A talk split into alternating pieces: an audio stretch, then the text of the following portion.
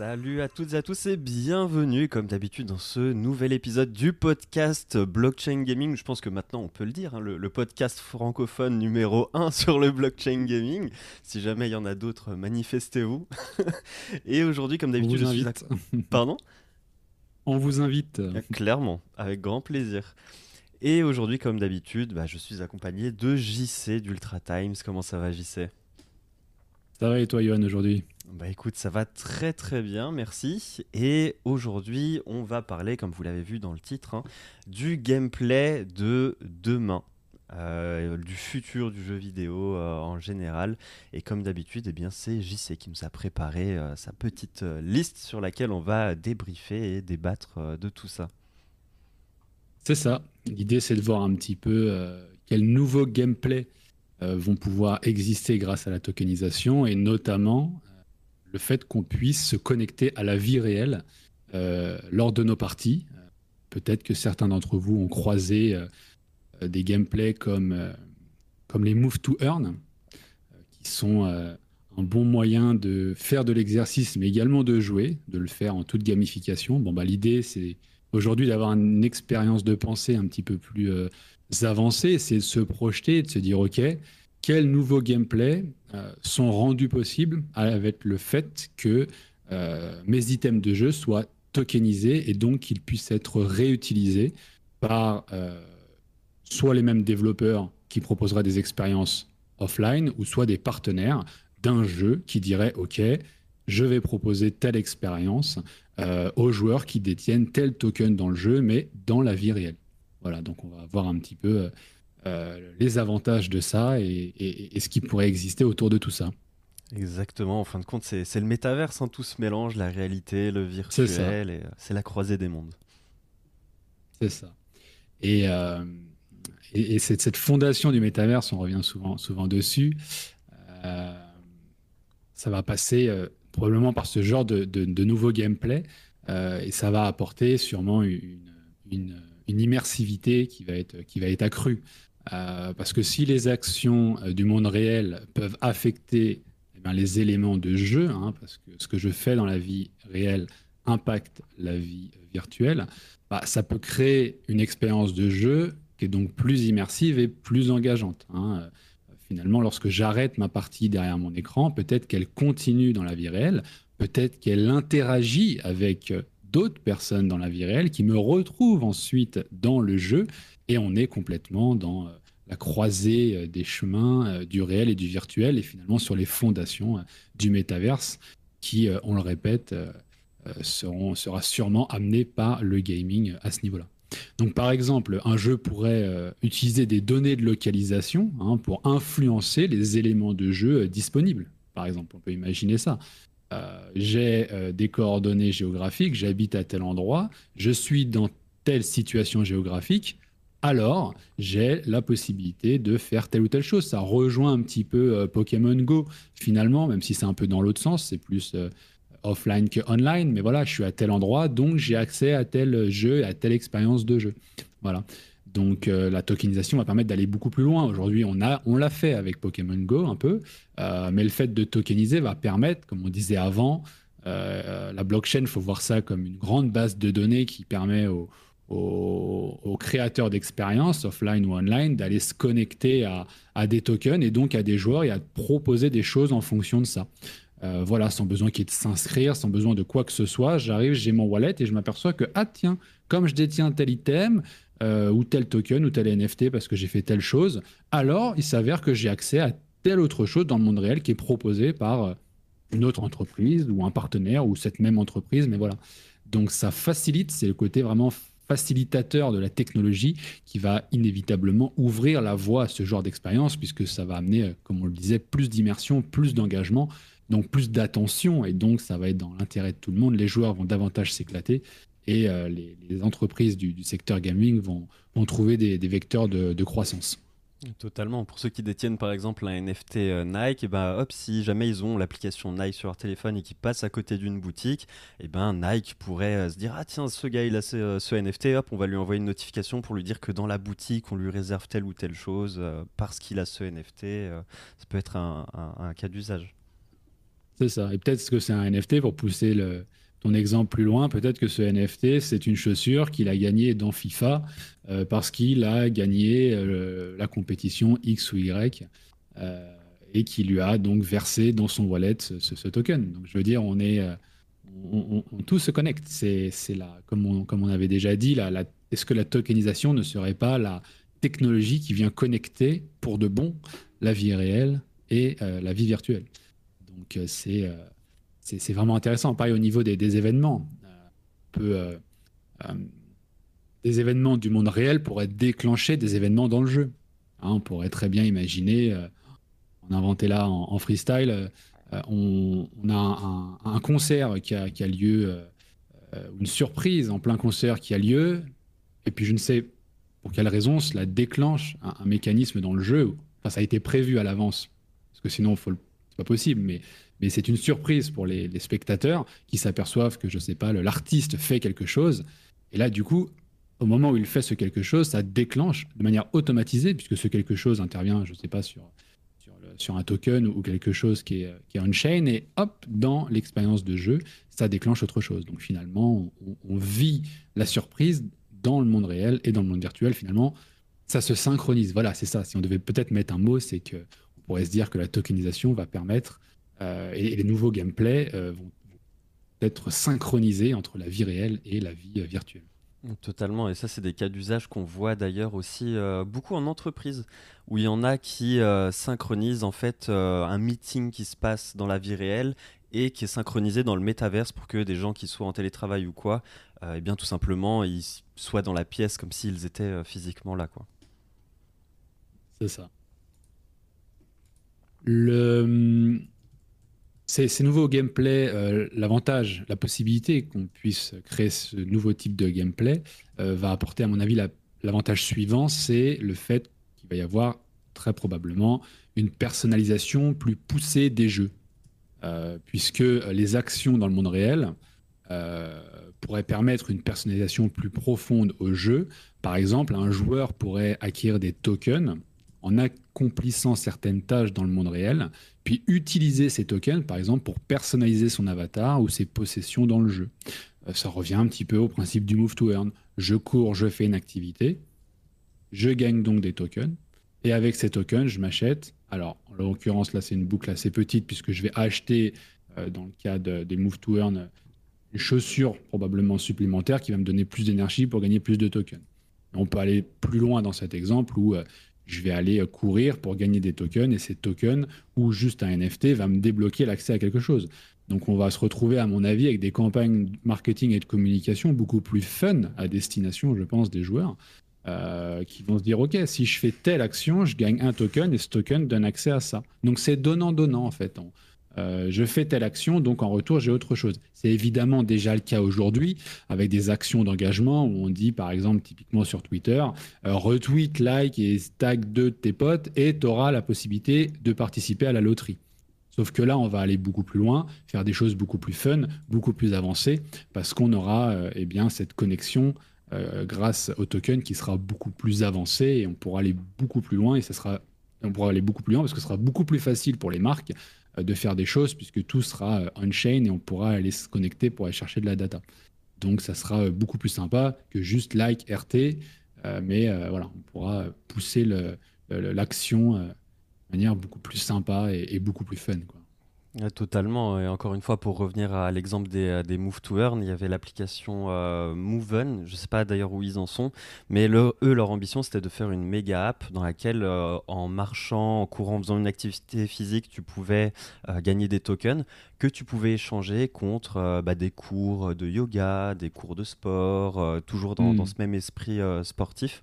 Donc vraiment, c'est bah, c'est tout un écosystème en fait de, services qui peut se, euh, créer euh, tout en euh, bah, faisant des actions qui sont récompensées par, l'application, en l'occurrence le sport. C'est ça. Et en plus, là, on parle d'un écosystème autour de la marque, mais on pourrait imaginer un écosystème qui va s'étendre en dehors de la marque avec des partenariats, avec même la possibilité, parce que la blockchain interface ouverte, base de données publiques, API disponible à tout le monde, technologie open source, donc n'importe qui, n'importe quel développeur pourrait décider de développer une application, une expérience de gaming ou quoi que ce soit sur n'importe quel sujet où il permettrait à des détenteurs de certains tokens d'y participer. Donc là, on se rend compte du potentiel d'interactivité et d'interconnexion qui est possible parce qu'on rend en fait ouvert eh bien, euh, l'interactivité, euh, l'interopérabilité euh, de toute expérience en fait. N'importe qui dans ce modèle-là peut décider d'aller se connecter à n'importe quelle communauté puisqu'il a publiquement accès au token et il peut publiquement créer des smart contracts qui définissent que si le token vient dans son smart contract, alors il se passe telle ou telle chose dans ce que lui, il a développé et proposé. Donc c'est absolument incroyable et c'est pour cette raison qu'il va y avoir sûrement des sortes de, de méta-communautés qui vont regrouper justement des, détenteurs de tokens qui vont, à mon avis, avoir énormément de valeur parce que c'est toujours pareil, c'est l'effet de réseau. Plus euh, un token va être euh, euh, intégrés au sein d'un écosystème d'applications, plus ils vont avoir de valeur, plus les gens vont en vouloir et plus les développeurs vont se dire tiens, je vais développer des expériences autour de euh, cette collection de tokens. En espérant qu'il n'y ait pas trop de centralisation, mais je pense que, que non, puisqu'il y aura probablement d'autres euh, écosystèmes qui s'ouvriront naturellement et qui proposeront de nouvelles opportunités. Mais voilà, c'est vrai que c'est impressionnant. Ah, l'effet de réseau, comme tu le dis, c'est très très important. Comme, comme on l'avait déjà évoqué avec les, par exemple les mm. jeux euh, qui, qui se développent en utilisant les NFT d'Axie Infinity pour bénéficier de la visibilité de cette communauté, euh, c'est quelque chose à pas négliger selon moi. Mm, c'est clair. C'est clair et, c'est la force de la blockchain. Euh, de pouvoir faire ça et, on peut redistribuer la valeur. C'est formidable parce qu'évidemment, s'il y a beaucoup d'acteurs qui veulent solliciter ces détenteurs de tokens, il bah, va falloir se tirer la bourre. Euh, les marques vont devoir se battre. C'est pour ça qu'on dit que le Web3 redonne finalement le pouvoir aux utilisateurs, parce que c'est eux qui détiennent la propriété, euh, c'est eux qui détiennent euh, l'information, la data qui leur permettent de faire telle ou telle chose et de décider où est-ce qu'ils vont. Donc, je ne serais pas étonné que des développeurs ou des marques développent des expériences en se connectant donc à des détenteurs de tokens qui ont déjà beaucoup de succès, avec beaucoup d'expérience tout autour, et qui diront, les gars, si vous venez sur notre expérience, vous toucherez une partie eh bien, du chiffre d'affaires ou une partie de la valeur qu'on aura créée, et ça, codé directement en smart contract de manière automatisée. Donc la redistribution de la valeur, il va y avoir, à mon avis, euh, des flux tendus, en fait, euh, où les, marques vont se mettre vraiment à ras, ras, de la profitabilité pour euh, se mettre pour reverser au maximum à leur communauté parce qu'ils n'ont pas le choix. Parce que s'ils ne le font pas, c'est le concurrent qui va le faire. Et voilà. Et ça, c'est la magie de la blockchain. C'est la possibilité de, d'inciter en fait à, les marques sont incitées, sont obligées euh, finalement à, satisfaire le, plus grand nombre et à proposer ce qui plaît au plus grand nombre. Voilà, c'est, la technologie qui est comme ça. C'est pour ça que c'est, une technologie pour le bien commun et que ça, ça redistribue la valeur. Totalement.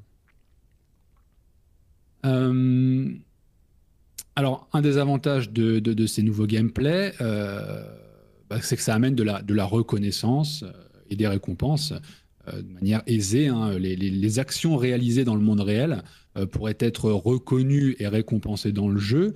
par exemple, un joueur qui fait du bénévolat dans sa communauté pourrait recevoir des tokens qu'il peut utiliser dans le jeu.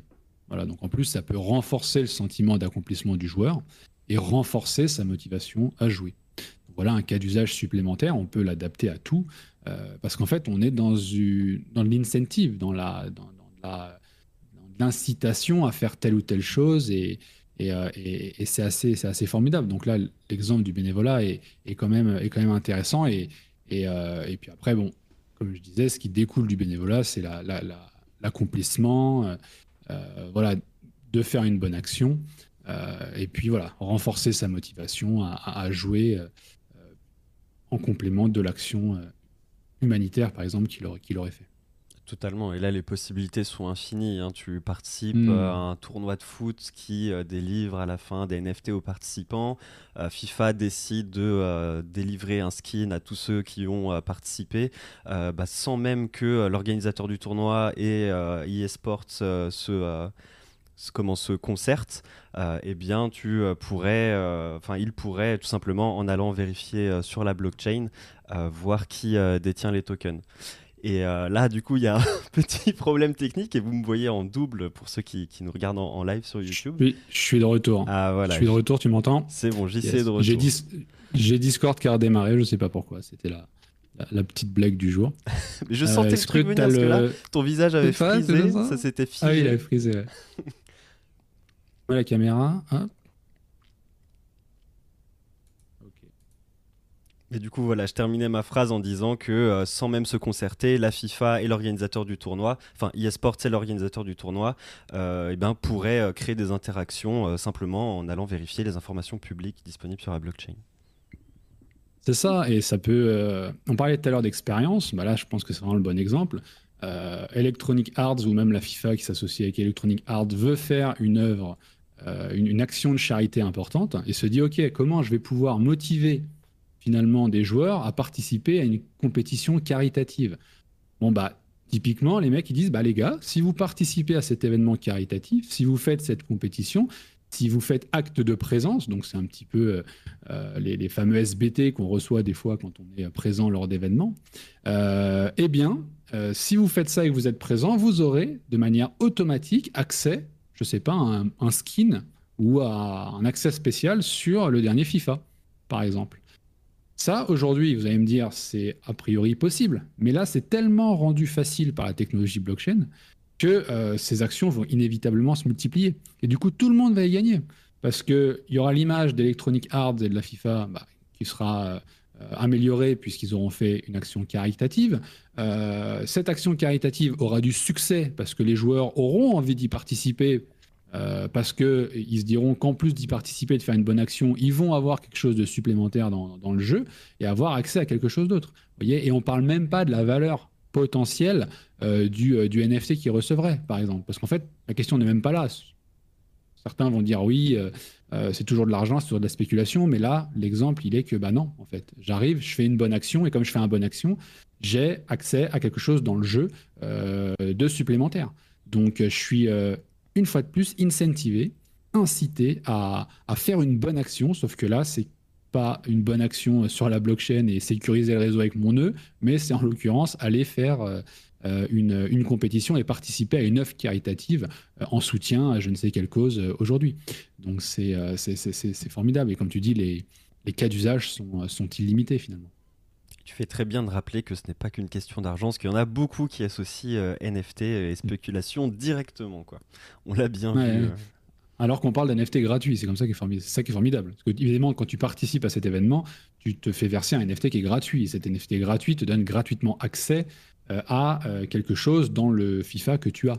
donc en fait, tout, tout, est gratuit. Donc après, si tu as envie de revendre cet avantage sur le marché secondaire parce qu'il y a des mecs qui n'étaient pas là lors de l'événement mais qui veulent accéder à ces euh, skins, par exemple, dans le jeu, mais ils n'ont pas le NFT de l'événement parce qu'ils n'ont pas pu participer à, à l'œuvre caritative, ils seront super contents euh, de te le racheter. Et puis toi, peut-être que bah, ce skin-là, ok, tu l'as utilisé, mais bon, après tout, euh, tu préfères le revendre, ce NFT, parce que tu veux t'acheter plutôt un autre skin que tu as repéré, que tu peux récupérer sur le marché secondaire. Donc voilà, c'est juste en fait du bon sens et il faut juste pousser le, le, raisonnement un peu plus loin. Totalement. Ces nouveaux gameplays euh, qui pourraient être liés à la, vie réelle pourraient amener à, pourraient permettre un élargissement des compétences de jeu. Euh, je m'explique. Si les actions dans le monde réel peuvent influencer le jeu, euh, bah, ça peut exiger du joueur qu'il développe de nouvelles compétences, comme par exemple la résolution de problèmes dans le monde réel, la coopération avec d'autres joueurs ou l'apprentissage de nouvelles technologies. Donc là, une fois de plus, on rentre dans la frontière gaming-métaverse, c'est-à-dire que euh, je gamifie finalement peut-être mes compétences, euh, mon apprentissage, euh, mon savoir, puisque je me dis, OK, si je veux davantage, si je veux aller plus loin, par exemple, dans un jeu, alors je dois développer des compétences dans le monde réel. Parce que si je développe ces compétences dans le monde réel, ça me donne accès eh bien, à tels éléments, peut-être un token, et ce token va me libérer euh, ou me débloquer quelque chose que je voulais dans le jeu. Voilà, donc on répète encore ce côté, euh, je suis incité, je suis dans une expérience, je suis motivé. Donc ça amène vraiment de la motivation et de l'engagement et, donc une autre façon d'appréhender le jeu et, et d'avoir euh, des, des, gameplays qui, qui aujourd'hui n'existent pas encore. Un petit peu avec le Move to Earn. Exactement. Et, c'est toujours une question d'essayer d'encourager euh, un maximum les. Euh, c'est ça qui est bien avec la blockchain, c'est que tu peux plus facilement en fait encourager les comportements que tu souhaites mettre en avant et euh, bah, du coup réprimander ceux que tu souhaites le moins mettre, mettre en avant. ça permettra aussi d'avoir, je pense, des comportements moins toxiques au sein de, de certains écosystèmes. Hmm, c'est clair. C'est clair, c'est clair. Euh, on, parlait de, on parlait de Move to Earn juste avant. Euh, c'est vrai que tu parles de toxicité. Je pense qu'il peut y avoir une. Ça, peut amener justement du, positif, du la, comment dire, du, de la, du positif, de, de la qualité. Euh, comment je pourrais exprimer ça une, une, à pousser à finalement à, être une meilleure version de soi-même. On rentre presque plus dans le développement personnel, mais euh, le fait que euh, on puisse se dire, et donc le move to earn, on en parlait, si j'ai, euh, si je fais telle ou telle action, ou si les développeurs de jeux ou d'expériences de jeux me poussent à faire des bonnes actions et m'obligent à les faire, et que donc je m'éclate davantage dans mon jeu parce que j'atteins mes objectifs, on rentre dans une société où il y a euh, un, cercle vertueux qui s'installe. Parce qu'en fait, les marques vont pouvoir proposer finalement des environnements, des expériences qui vont me forcer à faire des choses que j'aurais peut-être pas fait en temps normal. Hein. Euh, tout le monde sait un petit peu, ou du moins ceux qui euh, se penchent un peu sur le développement personnel, que c'est important d'avoir une activité physique, que c'est important de bien dormir, que c'est important de, de, faire peut-être un peu de méditation, de se renseigner par rapport au yoga, de d'essayer de travailler sur soi-même, de, de travailler euh, euh, sa, conscience, de développer son niveau de conscience, etc. pour essayer d'être plus performant dans la vie de tous les jours, d'être plus heureux et, et d'avoir ce bien-être. Bon, bah, si j'ai des incentives comme ça, euh, qui me disent ok si tu fais ça ça ça si tu fais ta méditation alors je sais pas comment ils pourraient le, calculer mais si tu le fais tu reçois un token et avec ce token tu pourras bien t'amuser dans le jeu. Tu sais c'est un petit peu comme les enfants quelque part mais c'est comme ça qu'on fonctionne. Donc si tu fais une bonne action pour toi-même je, te récompense et donc je te récompense et tu pourras davantage t'éclater dans ce que tu fais. Donc voilà ça amènerait comme ça je pense de la de la des expériences qui amèneraient du positif et on prendrait complètement le contre-pied euh, peut-être des, euh, des modèles de surconsommation, euh, tu sais, où on va beaucoup consommer de contenu, faire beaucoup de, choses qui va à l'encontre finalement de de notre bien-être. Euh, et on serait incentivé à faire des choses qui seraient, euh, qui seraient plus difficiles, hein, parce qu'en fait, tout est une question de zone de confort. Euh, c'est vrai qu'aujourd'hui, une marque a beaucoup plus intérêt à proposer à quelqu'un de faire une action passive, pas fatigante, pour faire telle ou telle chose, plutôt que de demander à quelqu'un d'aller courir et d'enregistrer sa performance pour gagner tel ou tel accès à la marque. Je pense qu'il ferait un bid. Et on l'a vu avec les, les, Move to Earn et avec Stephen. Je veux dire, Stephen, combien il y a de personnes qui ont témoigné, qui se sont remis au sport euh, grâce à cette application et que même s'ils se sont fait rect ou s'ils sont à l'équilibre, bah finalement, euh, moi, ça leur a permis de faire ça. Et, euh, et moi, je vais prendre mon propre cas d'usage. Moi, Stephen, alors je faisais déjà beaucoup de sport, ça n'a pas changé, mais je me suis mis du coup davantage à la marche. Et donc, je me disais, OK, je vais aller marcher avec mon appli Stephen. Du coup, qu'est-ce qui s'est passé? Bah, Pour m'occuper pendant que je marchais, en plus, je transportais le, petit dans la poussette, donc ça faisait la sortie du petit.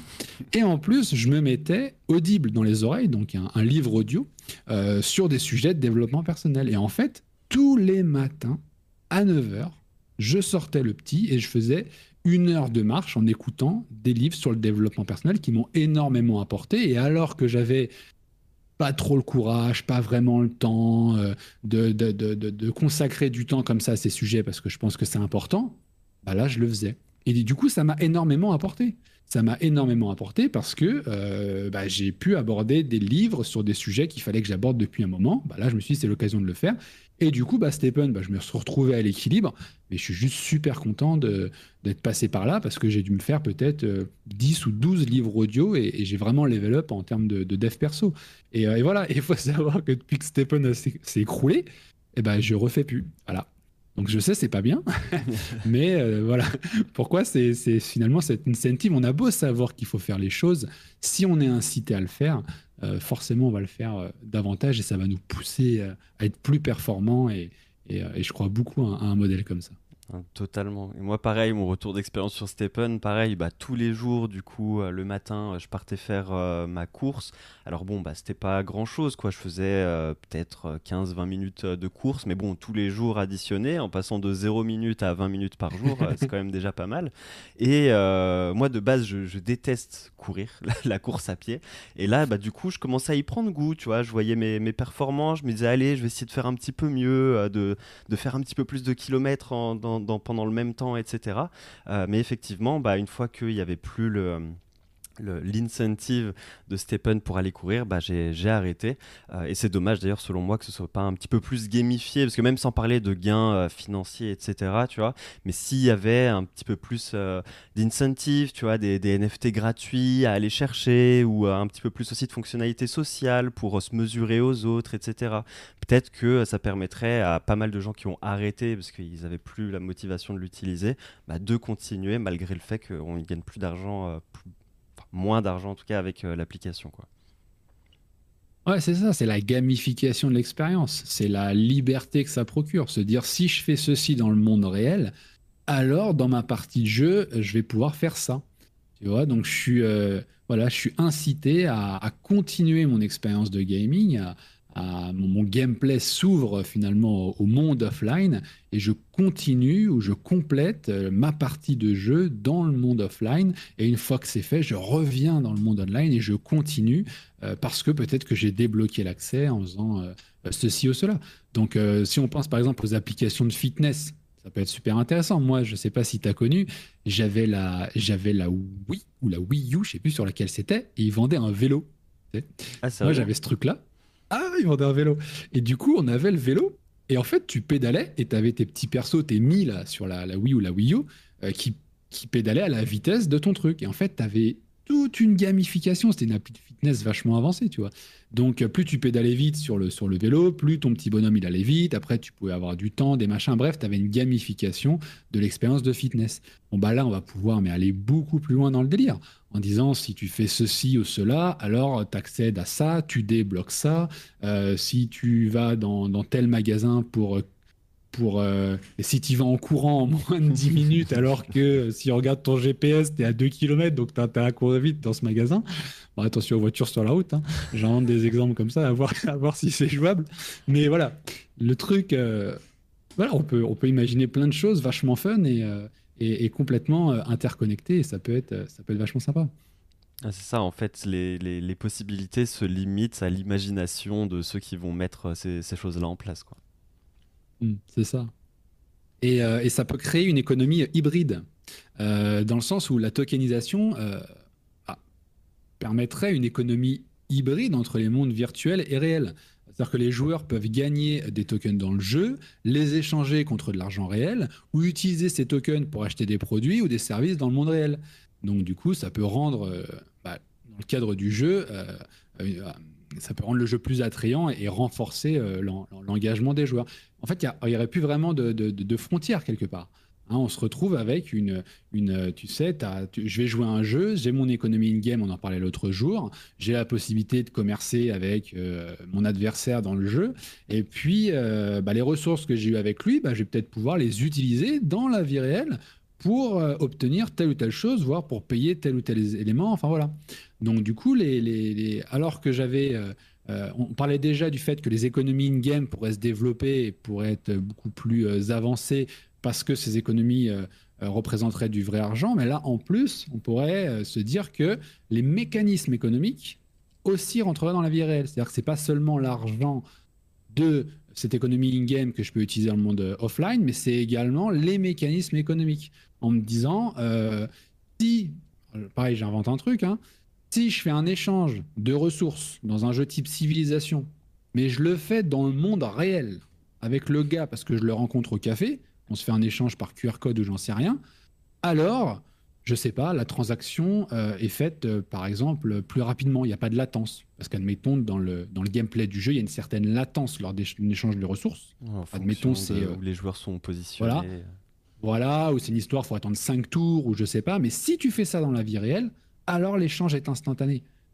Mais j'ai envie de te dire, mais waouh, c'est génial. Parce qu'en fait, tu es incité à contacter ton adversaire pour le rencontrer dans la vie réelle. Alors que tu l'avais peut-être que par chat, ou par vocal, ou même pas du tout.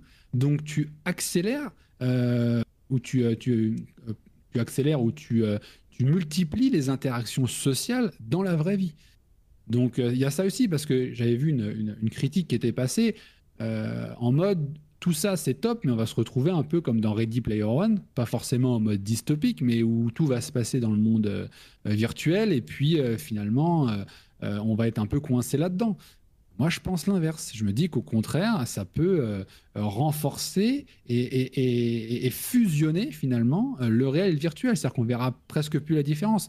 En plus, avec des, des casques de réalité augmentée ou des solutions comme le casque d'Apple, bah, elle est où la frontière quoi? Quand je mets mon casque et que euh, j'ai mon desktop qui apparaît avec mes applications et que tout le paysage c'est ma pièce derrière en fond, je suis dans le réel ou je suis dans le virtuel? Le desktop il est virtuel, mais la pièce elle est réelle. Donc elle, est où la frontière? Donc euh, je pense qu'il n'y a pas il n'y a pas c'est l'un ou c'est l'autre et on va, on va, on va finir dans le, dans le virtuel perdu euh, dans le métaverse comme dirait Valérie Pécresse. Mais voilà, ouais, comme tu dis, c'est une fusion des deux et la, frontière devient de, plus en plus floue, quoi. Mais ça fait déjà un mm. moment en fait que cette transformation elle est en cours parce que bah, ne serait-ce qu'avec l'avènement des, réseaux sociaux, etc. Euh, de plus en plus de gens, même inconsciemment affichent de plus en plus leur statut social sur les réseaux, etc. Euh, et, c'est quelque chose qu'on retrouve aussi dans la vie, quoi, en fonction des vêtements que tu portes, en fonction de la voiture que tu mm. conduis, en fonction de, du bar dans, lequel tu, rencontres tes amis, tout ça. Bah, là, c'est la même chose, mais euh, avec nos actions euh, dans le monde numérique. Quoi.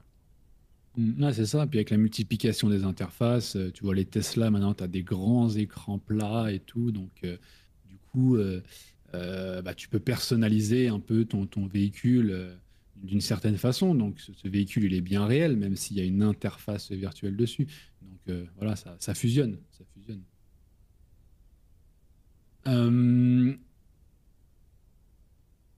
alors les éléments de jeu tokenisés, je pense qu'ils peuvent transcender l'espace de jeu comme je le disais à l'instant, avec des joueurs échangeant des objets en dehors du jeu. Euh, rencontrant d'autres joueurs pour des, transactions en personne, euh, ou en participant à des événements du monde réel qui soient liés au jeu. Donc là, je pousse un peu plus loin l'exemple et le raisonnement que j'avais avant. C'est qu'on peut se retrouver peut-être, tu sais, avec euh, les jeux de rôle, tu sais, type... alors, je suis pas un grand expert sur le sujet, mais des jeux de rôle où, tu sais, tu te retrouves dans une pièce, souvent avec un dé. Voilà, et tu vas, euh, tu vas participer à ça. Alors, on pourrait très bien imaginer à un moment donné que la partie commence dans le monde virtuel et termine dans le monde réel, ou inversement. Euh, et ça, ça peut être quelque chose aussi qui est vachement sympa.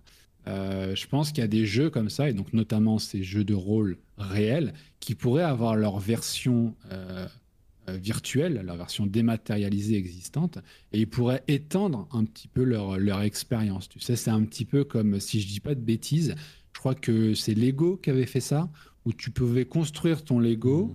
euh, et ensuite le voir en réalité augmentée. Hein, il me semble, et mmh. d'une certaine façon, rajouter des éléments sur Lego que tu as construit, ça te rajoute des éléments. Enfin voilà, donc du coup, tu fais une extension du jeu, donc soit une extension du jeu de rôle euh, de la vie réelle, euh, ça, je pense, c'est un bon cas d'usage, ou soit une extension d'un vrai jeu vidéo, euh, et tu en crées une version réelle. Et tu connectes comme ça les deux mondes grâce à la tokenisation pour permettre l'interopérabilité. quoi. Mais d'autant plus que bah, justement la licence Donjons et Dragons, c'est une licence que n'importe qui peut exploiter en versant des, royalties ou, je sais pas trop quoi.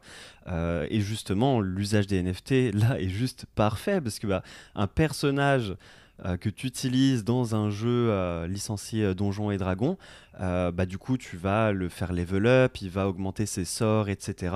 Et hop, il suffit que tu, bah, je sais pas, que, que, tu, si tu joues à un jeu physique, bah, tu scannes ton, ton, ton NFT via QR code ou je sais pas quoi, et hop, il est dispo dans ton jeu physique avec les mêmes sorts, etc. Ensuite, tu peux prendre ce même perso, l'utiliser dans un autre jeu licencié Donjons et Dragons, et il gardera son XP, il gardera ses sorts, etc. Et tout ça sera vérifiable euh, sur, euh, sur la blockchain, quoi. C'est ça, et en plus, euh, je te parlais des interfaces juste avant en prenant l'exemple des écrans dans les voitures Tesla, mais si tu te retrouves, alors on n'en est pas là, mais avec peut-être des cartes, tu sais, qui sont en fait des écrans LCD, tu sais, ou, des, tu vois ce que je veux dire, des statistiques, tout ça qui sont upgradables, parce que quand c'est un bout de papier, un peu compliqué, mais si c'est un écran euh, et un LCD euh, qui représente ta carte mais qui peut se mettre à jour, bah voilà, tu es en train de jouer à ton jeu de rôle dans la vie réelle, tu es avec donc peut-être des cartes et des statistiques dessus. et euh, eh bien ces statistiques en fait se mettent à jour parce que tu as fait telle et telle action dans un autre jeu ou dans le même jeu version numérique. Voilà, après on peut tout imaginer, ça peut être un autre jeu parce qu'on est en partenariat ou quoi. Mais, mais voilà, et donc du coup une fois de plus, où est le réel, où est le virtuel. Donc super, super intéressant. Euh, dans la continuité de ça, euh, au niveau connexion sociale, bon, bah, les jeux qui intègrent euh, des actions du monde réel peuvent encourager une interaction sociale plus importante.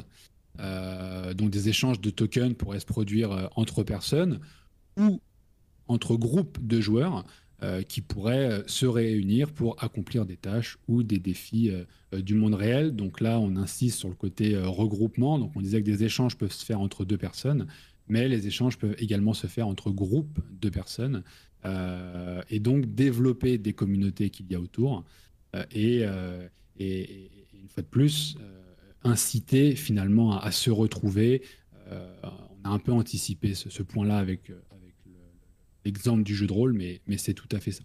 Euh, envoyer la connexion entre personnes, entre groupes de personnes et, développer les communautés davantage qui prennent toujours plus le pouvoir euh, grâce euh, au Web3 et, et, la technologie blockchain sous-jacente. Et avec les DAO qui, qui arriveront dans, dans, les jeux vidéo, qui permettront aux joueurs d'avoir un impact sur le développement du jeu. Ça d'ailleurs c'est un aspect qui est encore en cours de réflexion et, de développement, mais j'ai hâte de voir euh, comment ça pourrait concrètement se mettre en place euh, chez la plupart des, éditeurs. C'est clair. C'est clair.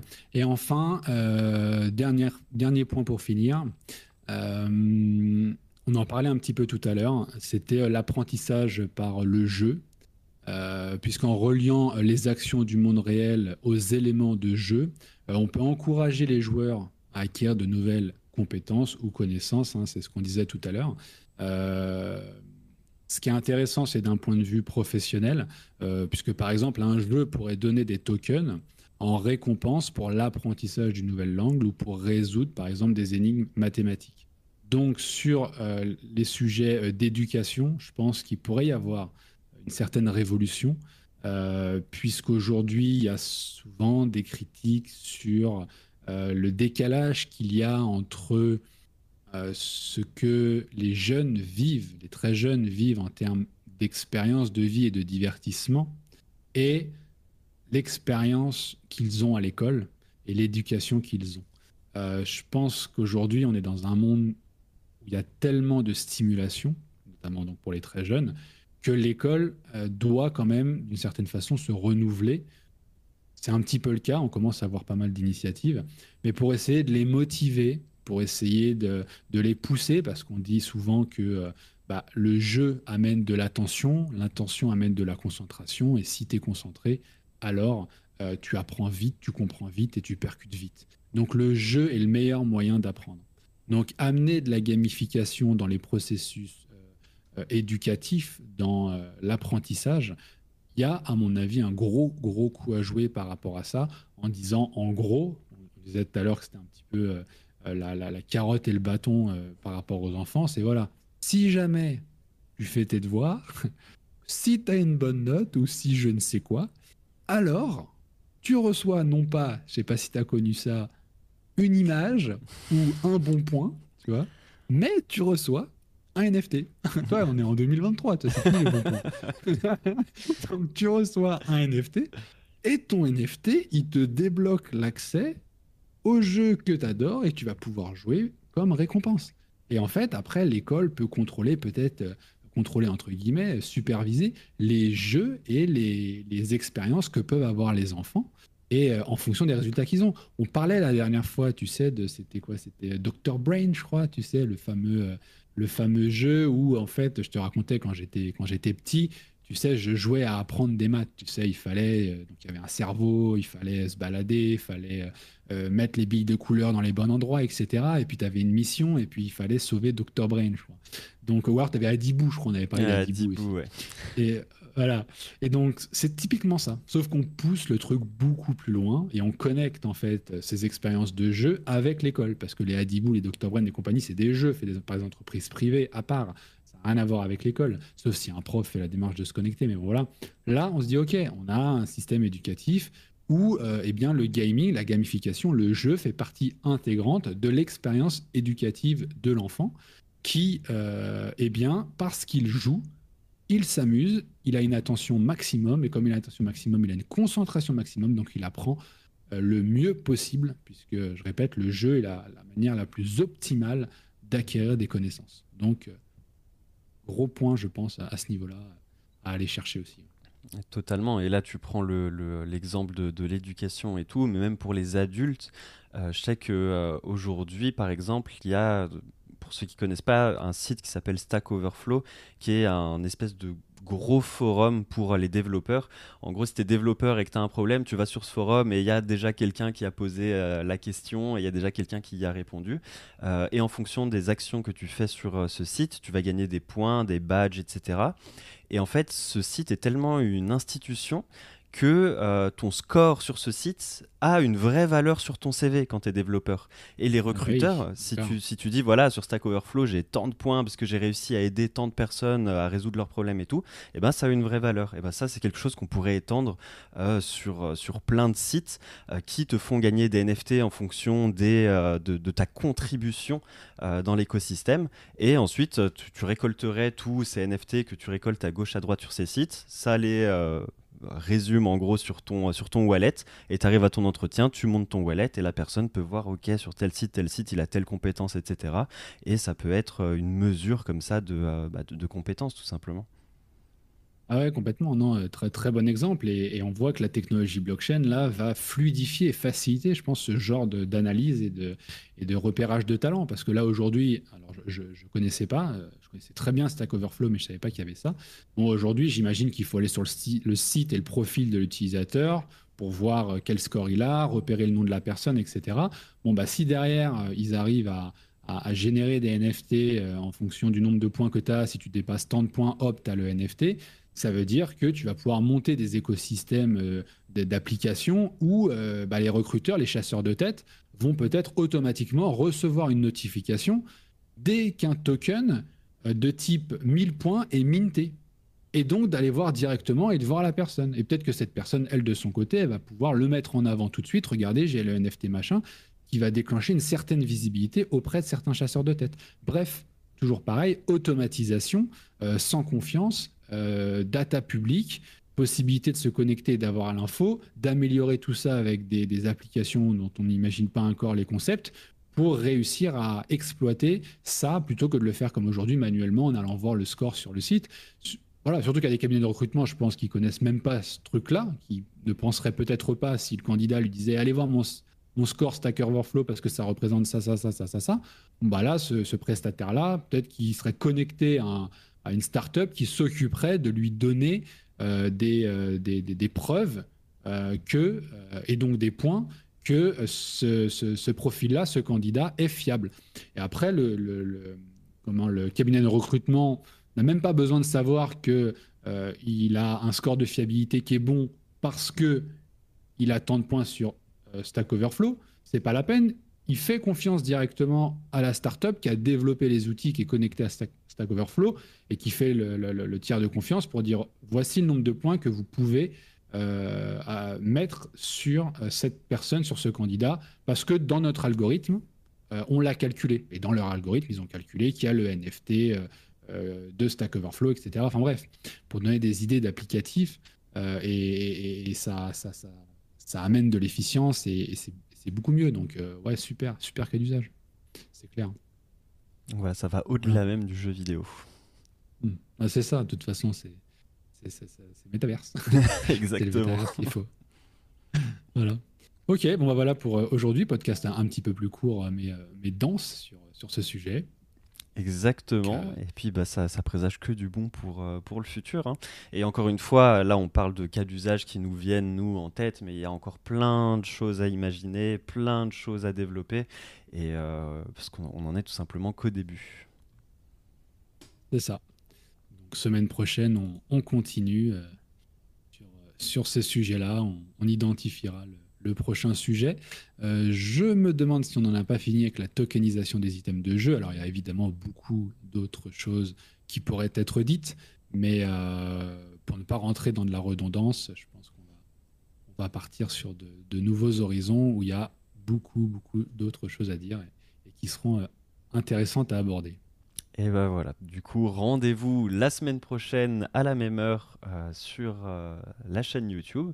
Et puis, bah, quant à nous, on se dit euh, bah, à la semaine prochaine. Allez, salut JC. À la semaine prochaine.